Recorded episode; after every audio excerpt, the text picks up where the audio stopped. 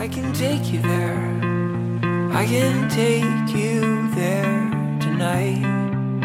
We can watch it burn. It's really beautiful. And there's a thousand shades of light. You wanna see the world. It's right in front of you.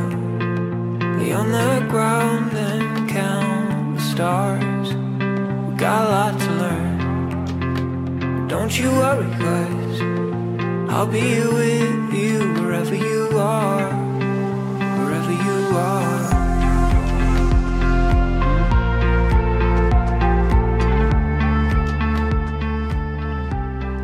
Señoras, señores, ¿qué tal? ¿Cómo les va? Buenos días, bienvenidos. Hoy es martes 5 de julio, los saludamos desde Bogotá, Colombia, desde donde emitimos Tono Deportivo. En la próxima media hora usted tendrá la mejor información del deporte nacional e internacional. Estaremos hablando de Juegos Bolivarianos de la selección Colombia que, se, bueno, que va camino al Mundial de Baloncesto. Le ganó a Brasil en un histórico partido. Sí, ya Omar Pachón nos estará hablando del tema, igual que del Tour de Francia.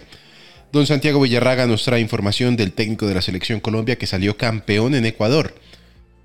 Digo, que salió campeón con el, pues con el Melgar de Arequipa.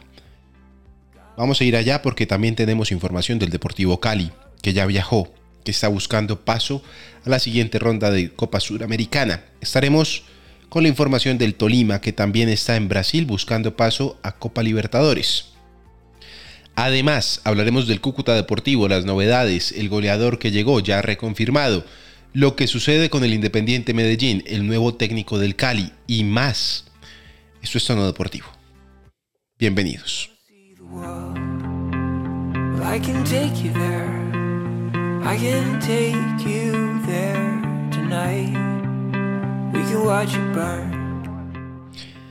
Hay deportes que están tratando de hacer historia en Colombia. Y digo tratando porque es difícil. Es eh, bastante difícil que un deporte como el baloncesto masculino progrese en un país en donde siempre hemos visto de buena manera al único deporte en conjunto que nos ha regalado algo de alegrías, que es el fútbol. Y apartamos a los demás deportes. Desgraciadamente eso es lo que ha pasado, pero de a pocos en los últimos tiempos, digamos, el voleibol femenino ha ido sacando la cara. Eh, clasificaciones a suramericanos, campeones en suramericanos, subcampeonatos en panamericanos, clasificación al mundial. En el baloncesto femenino también hemos tenido muy buenas actuaciones, pero el baloncesto masculino que estaba tan olvidado y del cual eh, buscamos cada rato o cada, cada nada un, referente, pues mm, en cuanto a términos de conjunto no nos había regalado grandes alegrías. Sí lo había hecho en cambio en términos de individuales, porque hemos tenido jugadores pues está Echenique, por ejemplo, el muchacho que estuvo en la NBA, que está jugando en la A-League, en la G-League. Y ahí puede tener uno que otro minutico en la NBA, pero así había sido difícil hasta el momento, muy esquivo, que un conjunto nacional, al menos en las últimas dos décadas, se impusiera y lograra algo por el estilo. Don Omar Pachón, ¿qué tal? ¿Cómo le va? Buenos días. Cuéntenos, por favor, cuál es la alegría que nos entrega el fútbol, el fútbol no, el baloncesto masculino luego de que Colombia le ganara a Brasil en un partido apoteósico, histórico, diría yo. Mire, Alejandro, es increíble lo que, lo que ocurrió en el Coliseo de Lía Chenguin porque nosotros ya veníamos de romper ese hito de nunca poderle ganar a Argentina en baloncesto. Lo logramos hace relativamente poco. Y en esta eliminatoria rumbo al Mundial teníamos un duro reto contra, contra Brasil, que tiene no solo jugadores NBA, sino también el tema de, de los jugadores en Europa, sobre todo, porque uno dice, bueno, Brasil no tiene figuras en la NBA, tiene uno que otro. Vale, ya de pronto es de los últimos que más resonancia tienen, pero eh, en Europa sí figuran mucho. Figuran más que Colombia, históricamente lo han hecho. Y, fue impresionante lo que hizo Atencia, lo que hizo Tello, lo que hizo Michael Jackson, sí, nuestro Michael Jackson de la selección colombiana, evidentemente Brian Angola, eh, y Barwin para mí fue la figura del partido y de, de, esta, de esta fase. Lo hicieron increíble todos, a puntos muy altos. Barranquilla se ha portado muy bien, es eh, la ciudad del baloncesto para Colombia porque además tienen al vigente pentacampeón de la liga. Derrocamos a, un Brasil imponente, fuerte, 104 a 98, un Brasil muy fuerte, muy difícil y lo hicimos de una gran forma. Eh, fue un partido apretado, difícil, pero con esto la selección logra así eh, que, se acerque ese sueño de, ir al Mundial, de clasificarnos en el 2023. Próximos rivales muy difíciles, muy, muy difíciles, serán Puerto Rico, México y por último Estados Unidos. Lo de Puerto Rico puede ser ganable porque además eh, las figuras puertorriqueñas, figuras, figuras, no suelen estar presentes en estas eliminatorias. Eh, entonces, eh, lo que pasa es que evidentemente con la ventana de poder estar sin la, NBA en acción, puede que algunos vayan. México es un rival fuerte, no, no, es una potencia, pero es pegado. Estados Unidos históricamente tiene esa memoria y es un rival complejo. Y pues ya Estados Unidos, que con cualquier jugador que llegue a Estados Unidos, es difícil. Evidentemente no van a ir los pro, lo más seguro es que vayan a jugar desde la G-League, pero igual va a ser muy difícil. Y, Colombia tiene retos, retos, duros, pero mire, Brasil era uno muy complicado y lo logramos. A ver, para poner en contexto a la gente que eh, pregunta sobre el tema del baloncesto, ¿cómo funciona esta eliminatoria, Omar? Porque está dividido en dos grupos, América, un grupo, bueno, en donde está Colombia y otro grupo en donde está Brasil, digo, Argentina, Uruguay. En el grupo de Colombia no le estaba yendo nada bien hasta el corte pasado, ¿no? Sí. Eh, esto fue, a ver, uno en, en, el deporte se permite hablar del milagro deportivo y quizá esto haya sido un milagro deportivo, porque históricamente, bien lo había dicho usted y lo, lo, lo dejó más que claro, Colombia frente a Brasil no había tenido una gran actuación. Ya le había ganado Argentina, sí, pero Brasil siempre termina siendo como ese coco grande, ¿no? Ese monstruo grande y esta victoria lo que significa es que puede Colombia seguir avanzando y pensando quizá en una, en una fase clasificatoria mayor. Sí, o, sea, es difícil, ¿sí? Y una participación en el Mundial es complicada. Esto es un hito que se logra, es importante y es el camino.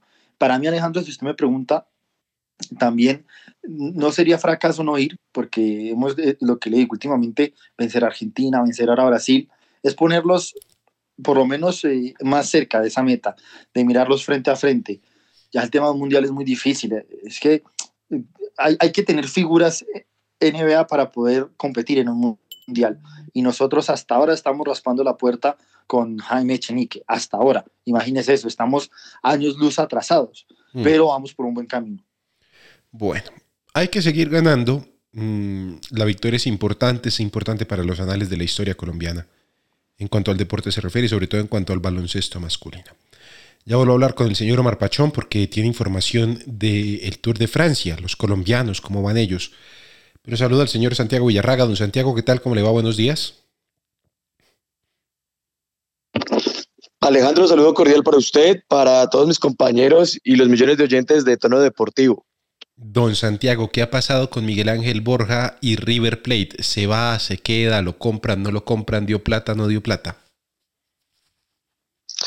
Pues Alejandro, mire, una nueva novela se avecina con Miguel Ángel Borja, River Plate y en esta oportunidad se ha involucrado el gobierno argentino.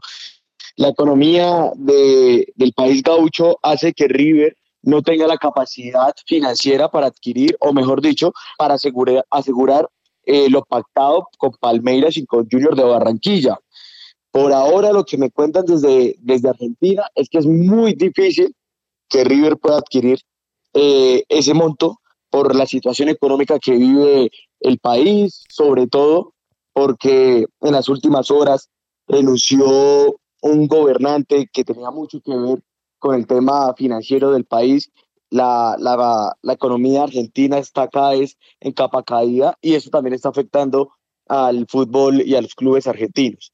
Por esta razón, vale recordar, Miguel Ángel Borja ya estaba en Argentina, está en Buenos Aires, pero no se ha presentado al club porque no ha llegado el primer pago de, que le tiene que llegar a Junior de Barranquilla y a Palmeiras. A ver, expliquemos la situación un poco de Argentina. A ver, ya sabemos la situación económica que tienen, pero la situación de River Plate frente a esto no es la primera oportunidad que le sucede. Ni a River, ni a Boca, ni a Rosario, ni a Newells, todos los equipos siempre se han visto afectados en los últimos años por esto. Lo que sucede es que ellos para comprar dólares de manera legal, que es como tienen que comprar a los jugadores, tienen que pedirle los dólares al Banco Central Argentino. este Banco Central se demora un tiempo prudente, unos cuantos días, unas semanas pueden ser, en expedir estos dólares. Ellos compran el dólar, eh, a ver, ellos tienen pesos argentinos y compran dólares al Banco Central Argentino y por la gran cantidad que es, se demoran mucho en entregarlos. Y esto ha truncado ya varias transferencias o las ha complicado, que es lo que nos está contando Santiago. Pero entonces, Santiago, Borja está en Buenos Aires, Borja está en Barranquilla. ¿Cuál es la situación del, jugador?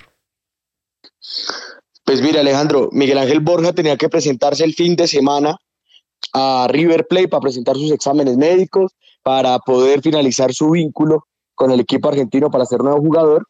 Pero pues por todo esto recordemos que, como usted lo decía y como se ha presentado en veces anteriores, los equipos argentinos se han vuelto muy mala paga y el jugador no se puede presentar hasta que eh, River desembolse el primer pago pactado al Junior de Barranquilla que no se ha podido hacer. Hmm, complicada la cosa. Muy complicada definitivamente. Mejor dicho, de suspenso la situación, Santiago. Sí, toca esperar porque de hecho recordemos que el campeonato ya está próximo a comenzar eh, desde Argentina varios colegas me dicen que es muy difícil que llegue eh, Miguel Ángel Borja por la situación económica. Eh, igual usted sabe, esto es fútbol. Allá me imagino que los gobernantes y dirigentes empezarán a hablar, tratarán de hacer un pacto entre ellos para que llegue el goleador, sobre todo porque River lo necesita. El fin de semana el equipo millonario perdió tres goles a dos frente a Huracán y pues sobre todo el equipo de Gallardo necesita un goleador, teniendo en cuenta que Julián Álvarez finaliza su vínculo con el equipo argentino el próximo miércoles en la Copa Libertadores.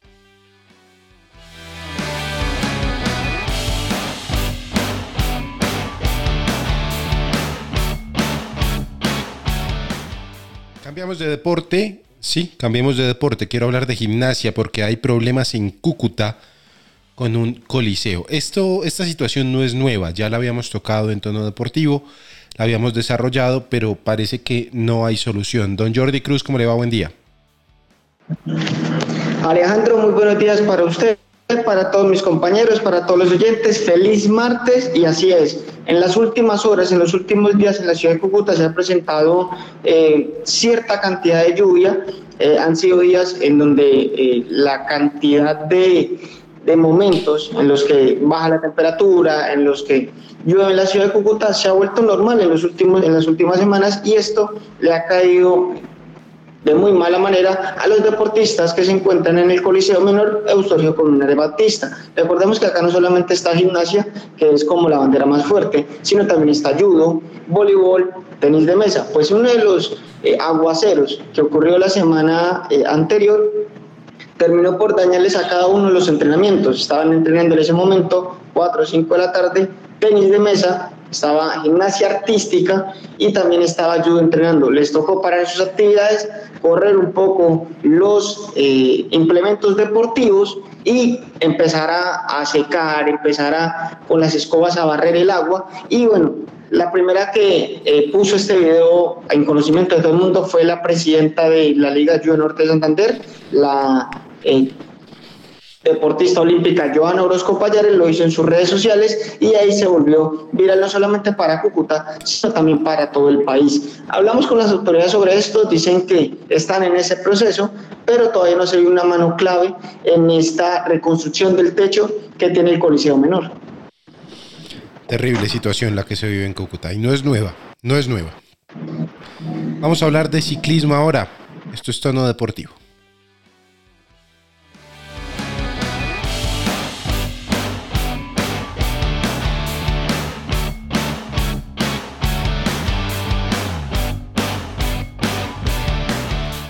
Don Omar Pachón, se corrió, bueno, se corrieron tres etapas del, Tour de Francia. En Dinamarca, las primeras pasadas por agua, muchas caídas, inclusive colombianos se vieron afectados. Viento, sí. Y ya llegan a Francia, a Lille, si no estoy mal, ¿cierto? Sí, señor, arrancamos en Dunkerque, allí donde fueron arrinconados la película. los franceses y donde eh, después míticamente resurgió todo para imponerse en una de las zonas más importantes de la Segunda Guerra Mundial, pues bueno, allí va a partir el pelotón para transcurrir eh, en esta cuarta fracción. Como usted lo dice, sale de, de, Dinamarca, llega aquí a, Francia, Tierras Galas, vamos a pasar por toda esta frontera con Bélgica, en la región, en la región flamenca, ahí en Flandes, y será un recorrido de 171.5 kilómetros. Es muy quebrado, tiene eh, gran cantidad de puertos, exactamente son eh, cinco puertos de cuarta categoría y un sprint especial. Eh, es un, terreno muy quebrado, pero no es tan complicado como para decir que sí o sí gana la fuga o no hay sprints masivos al final con los embaladores, porque puede que haya, pero yo creía también que de pronto pueden ser favoritos Wood Van Aert, que es el líder, y Matthew Van Der Poel. Tadej Pogacar está tercero, con esa diferencia de, de unos cuantos segundos eh, al corredor de Bélgica. El mejor colombiano es Daniel Felipe Martínez, que se mantiene en el puesto 22, pierde 37 segundos con Pogachar. Nairo está en el puesto 27, pierde algo más de 42 segundos con Pogachar. Y pues Rico es el más damnificado a esas caídas que usted dice, esos cortes que han habido, porque son casi dos minutos de desventaja que tiene Rigoberto Urán. La tiene muy complicada y tiene que empezar a remontar de a poco si quiere figurar el líder del Education First. Y prácticamente este podría ser su último tour. No ha sido un buen año para Rigo, no le ha ido bien con la preparación, con el COVID, las caídas, no ha sido afortunado y pues en el deporte como en la vida usted tiene que contar con algo de suerte. Ciertamente. Suerte, sí, será decirle suerte, ¿no, don Santiago? La situación de Néstor Lorenzo, campeón con el Melgar de Arequipa. Se despide prácticamente siendo, siendo el máximo campeón del fútbol y llega a la selección Colombia. Claro, una cosa es dirigir un equipo, un equipo, un club, y otra muy diferente, dirigir una selección. Que tampoco es que sea una selección enorme, ¿no? Ahí sí. Seleccioncita. Sí. Don Santiago. Sí, Alejandro, pues precisamente este fin de semana eh, Néstor Lorenzo se consagró campeón del fútbol peruano, eh, igualó su partido correspondiente, todavía tiene un partido pendiente con el equipo Inca, será esta semana enfrentando al Deportivo Cali, que la verdad tiene un panorama bastante oscuro, y pues dado caso que llegue a clasificar, eh, haría historia con este equipo. Sería la primera vez que Melgar llegue a los cuartos de final de la Sudamericana, teniendo en cuenta todo el trayecto que se hizo y demás. Néstor Lorenzo ya tiene, me, me dicen que ya tiene una lista para lo que va a ser los amistosos en septiembre, varias novedades, se puede decir varios jugadores, pero sí téngalo por seguro que el nombre que nunca va a faltar, bueno, en dado caso que se lesione y demás, es James Rodríguez.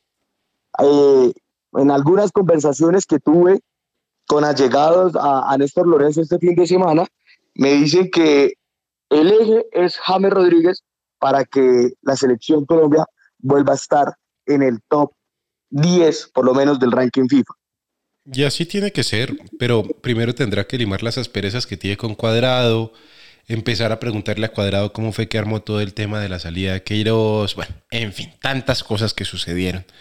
Cambiemos de deporte para no ponernos álgidos con la situación. Ya don Santiago viene con más información porque el Deportivo Cali anda muy complicado a nivel económico. El Independiente Santa Fe parece que ya cerró el libro de contrataciones. Millonarios le ganó al América de Cali el fin de semana en Estados Unidos.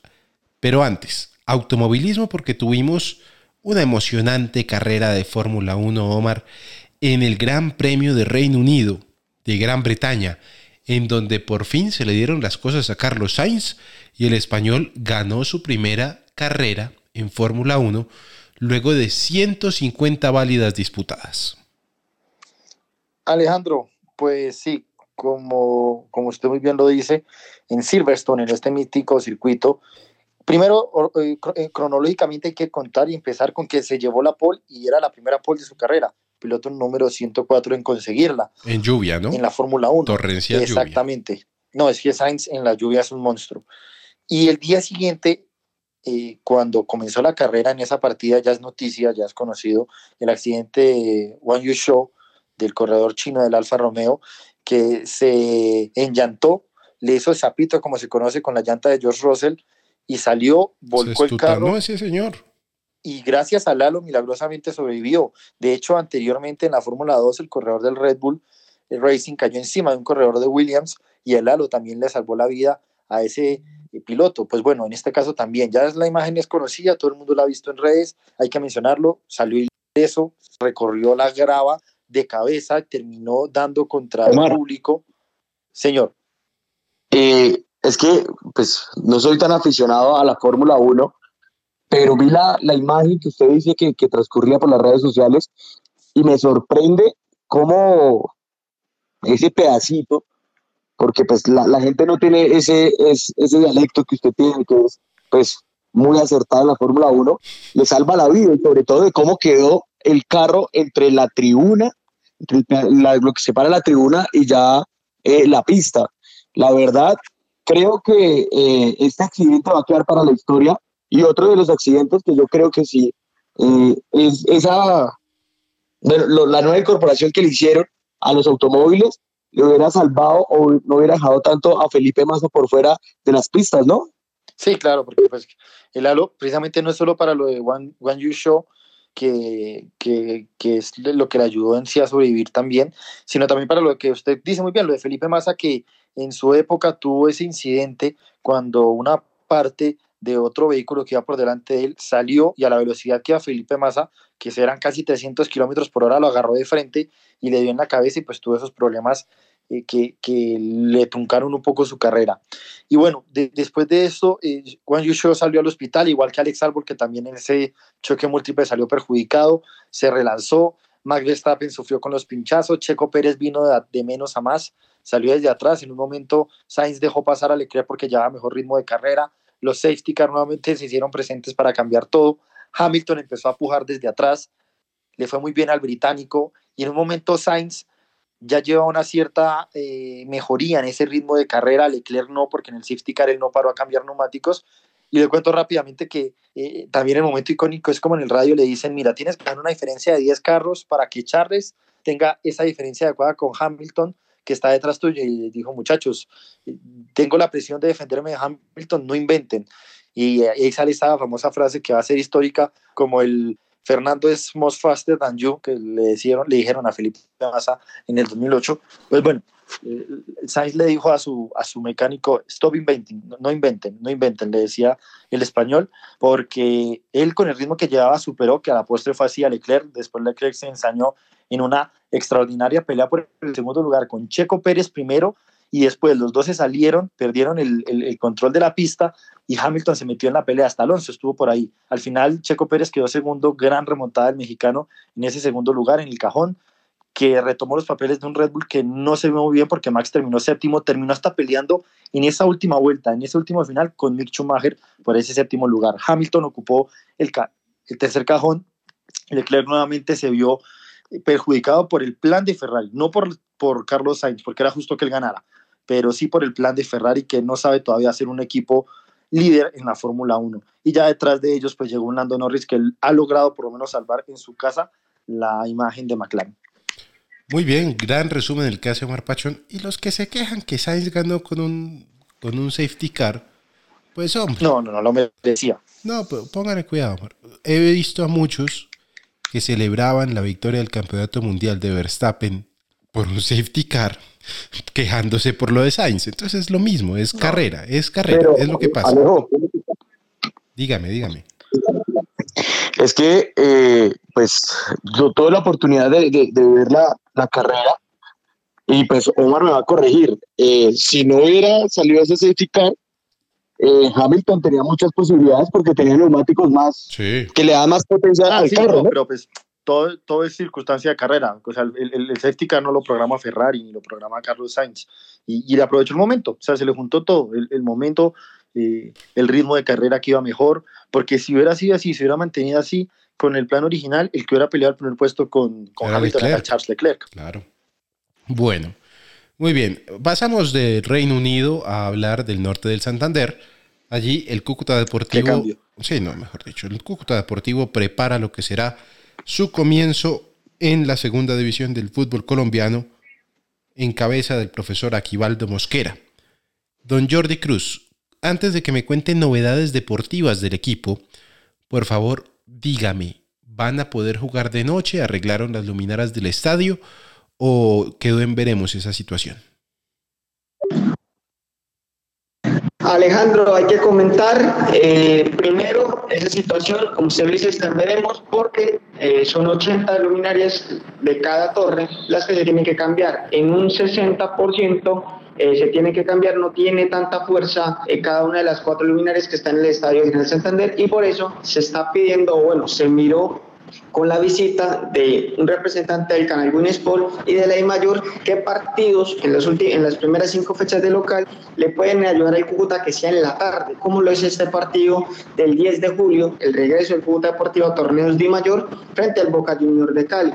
Es una situación que están veremos, el IMRD quiere hacer eso, también están pensando en una pantalla eh, grande, así como la tiene el Campín, como la tiene el Atanasio, como la tiene el Pascual, pero primero quieren salir de las luces. Ya con el tema futbolístico, regresa el Cúcuta Deportivo, ya están los muchachos acá en la ciudad de Cúcuta. El día de ayer y el día domingo eh, llegaron dos grupos de toda la delegación completa, encabezada por Aquivaldo Mosquera y por Johnny Ruiz, que es su asistente técnico.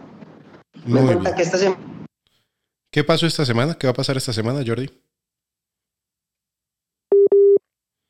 En, en, la cancha, eh, puede ser en, el Colegio Confanorte, el municipio de Los Patios, puede ser en el Club Tenis, que es una cancha privada, o también se está mirando el Estadio General Santander. Está prestado 100% al Cúcuta Deportivo, no hay diferentes actividades, dijo el IMRD, que es el Instituto Municipal para la Recreación y el Deporte. Y en cuanto a los abonados, hay en este momento más de 12 mil abonados para el 10 de julio. Hemos hablado con las directivas del equipo Motilón, encabezada por Eduardo Silva Melo, y nos comentan de que no van a vender boletas individuales, todo lo van a hacer con el abono y esta semana también se espera el lanzamiento o la comercialización de la camisa que utiliza el Cúcuta Deportivo para jugar contra Boca Juniors de Cali.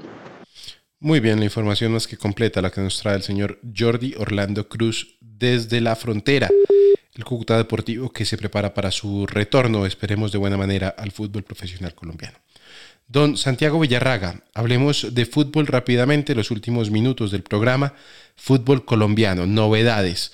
Su Millonarios le ganó al América de Cali en Estados Unidos dos goles a uno, pero yo tengo que darle un premio de, pues yo no sé, de consolación o una, ¿cómo le decimos a eso? Un, ¿Cómo se le dice? Un, una mención honorífica al defensor Torres que se hizo un golazo el del América, Santiago. Sí, Alejandro, pues. Muy mal parada a la, defensa de Millonarios, ¿no? Sí, de hecho, se notaba que el partido era muy amistoso. Errores vienen y van, tanto de Novoa como de Montero.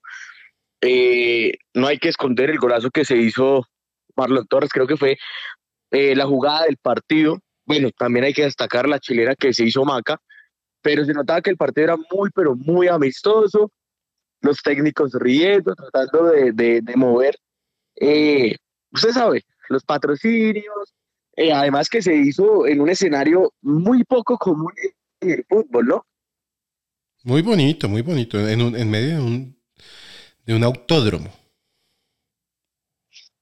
Sí, pero pues eso afectó a la, asistencia porque eh, los que pudimos ver la, la transmisión, se esperaba más gente, teniendo en cuenta que es un clásico del fútbol colombiano que hace mucho tiempo en América y Millonarios los enfrentaban en Estados Unidos y por tal motivo se esperaban varias personas, cosa que no fue así. Yo creo que los patrocinadores eh, tuvieron un dolor de cabeza porque esperaban más gente de la que fue.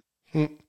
Pero es que Santiago y la organización estaba muy mal, hermano. O sea, ya ahora en Indianápolis, que Indianápolis queda lejos de Miami, muy lejos de Miami, queda en la mitad entre Jacksonville y Miami queda lejos de Orlando y pues la gente, a ver, el hincha de Millonarios que viajó de Colombia, pues basta ya porque ya está, ¿cierto? Ya se gastó la plata. Pero el que es hincha de Millonarios o vive en Miami o vive en, una ciudad un poco menos, un poco más central, llamémoslo así, no tan lejana. Entonces, a ver, los que armaron o los que lograron vender ese, ese partido para meterlo en ese estadio, Santiago, pues quién sabe si, si los vuelvan a volver a contratar, ¿no? Porque eso está complicado. Después de, después de la inversión tan grande que debió haber para llevar a esos dos equipos y con tan poca gente y sobre todo tan poco fútbol que mostraron. Sí, Alejandro, y otra cosa es el tema de que pues la, la, gente y sobre todo que Millonarios no estaba planeado para jugar ese partido. Millonarios se enteró que iba a jugar este partido hace menos de un mes, este partido hace con el Deportivo Cali, pero el equipo azucarero dijo no por el tema de la Copa Suramericana, pero la verdad, la verdad, deja mucha preocupación para los hinchas escarlatas, para lo que va a ser el inicio, el debut de, del técnico Alexander Guimaraes este segundo semestre, y más bien un poco las aguas tibias en Millonarios, teniendo en cuenta que esta semana el cuadro de Sur va a oficializar dos refuerzos. Le pregunto a don Santiago y a don Omar, cada uno va a tener su versión, y nos vamos con esta. ¿Se va o se queda Ginás y Ruiz? Porque me pareció a mí que Ginás en el partido contra América no estaba metiendo la pierna. Don Santiago. Mira, Alejandro, lo, lo, que yo pregunté eh, de ambos, primero, eh, para aclarar lo del rumor que salió de, del Real Zaragoza, Daniel Ruiz, es totalmente falso. No puedo decir las palabras textuales que, que, me dicen mis fuentes, tanto de Millonarios como la cercanía de, de Daniel Ruiz, pero es, es falso. Se va a quedar en Millonarios este semestre. Y lo de Ginás también se va a quedar. Las ofertas que han llegado, llegó una oferta por él, no, no lo complació mucho a las directivas de Millonarios. Alberto Gamero pidió que se quedara Ginás. Ginás también se quiere quedar, quiere salir campeón. Pero ojo que el que podría salir es otro defensa y por ese motivo están buscando un defensa central. Vargas es el que va a salir. Última, no, no, solo por lo que salga. Cuenú. Cuenú, Cuenú, Cuenú. Cuenú tiene, tiene ofertas del fútbol mexicano eh, y que recordar que eh, tiene que negociar con el Atlético de Bucaramanga, no con Millonarios. Uh -huh. ¿Y cuál era la última, Santiago? No, necesitan buscar a, a, uno porque Vargas va a perder muchas fechas por estar con Costa Rica y sobre todo pues, tiene que irse antes para el Mundial. Eh, lo, lo, que dice Omar también es muy cierto. Eh, y lo, lo, último mostrado por, por Andrés Murillo no, no tiene muy contento Alberto Gamero. Y ojo que está muy cerca, muy cerca. Eh, no se le haga raro que hoy, en las próximas horas o mañana, Millonarios oficialice a Pablo Sabac, exjugador sí. de la Equidad Seguros, que podría llegar al conjunto embajador. Pero se lo dije la semana pasada o no. ¿Y qué le dijeron sus fuentes, Santiago? No, que a ese no lo tenemos en cuenta, pero vea, vea. Sí, pues usted sabe, en Millonarios todo sí, puede no, pasar. No, no, no, no, es que eso es, lo, eso es lo chistoso, Santiago, que ellos salen a decir que no, que es que ellos cómo van a tener en cuenta ese jugador, que no es delantero, que no es goleador, y vea. Mire, y le tengo otra, la. A ver. Eh, el arriero Herrera está sí. muy interesado, pero muy interesado en Andrés Gómez, el extremo de Millonarios. No hay oferta, no hay charlas, pero le gusta mucho ese jugador al técnico. Y ojo, que Pedro Sarmiento, que estaba en carpeta las directivas del Deportivo Cali, hará parte del cuerpo técnico de, de Arriero Herrera para el segundo semestre. Sí, señor. Hombre, nos quedamos con temas, pero mañana seguro, una vez más, traemos mucha información, Oye, Alejandro, muchas historias. Una, una La última, Omar. No descarten que si no llega nada por Andrés Román, se queden millonarios. Eso sería mejor dicho. Con esto, terminamos. Con esto terminamos y mañana hablamos del tema. Muchas gracias a todos. Feliz día.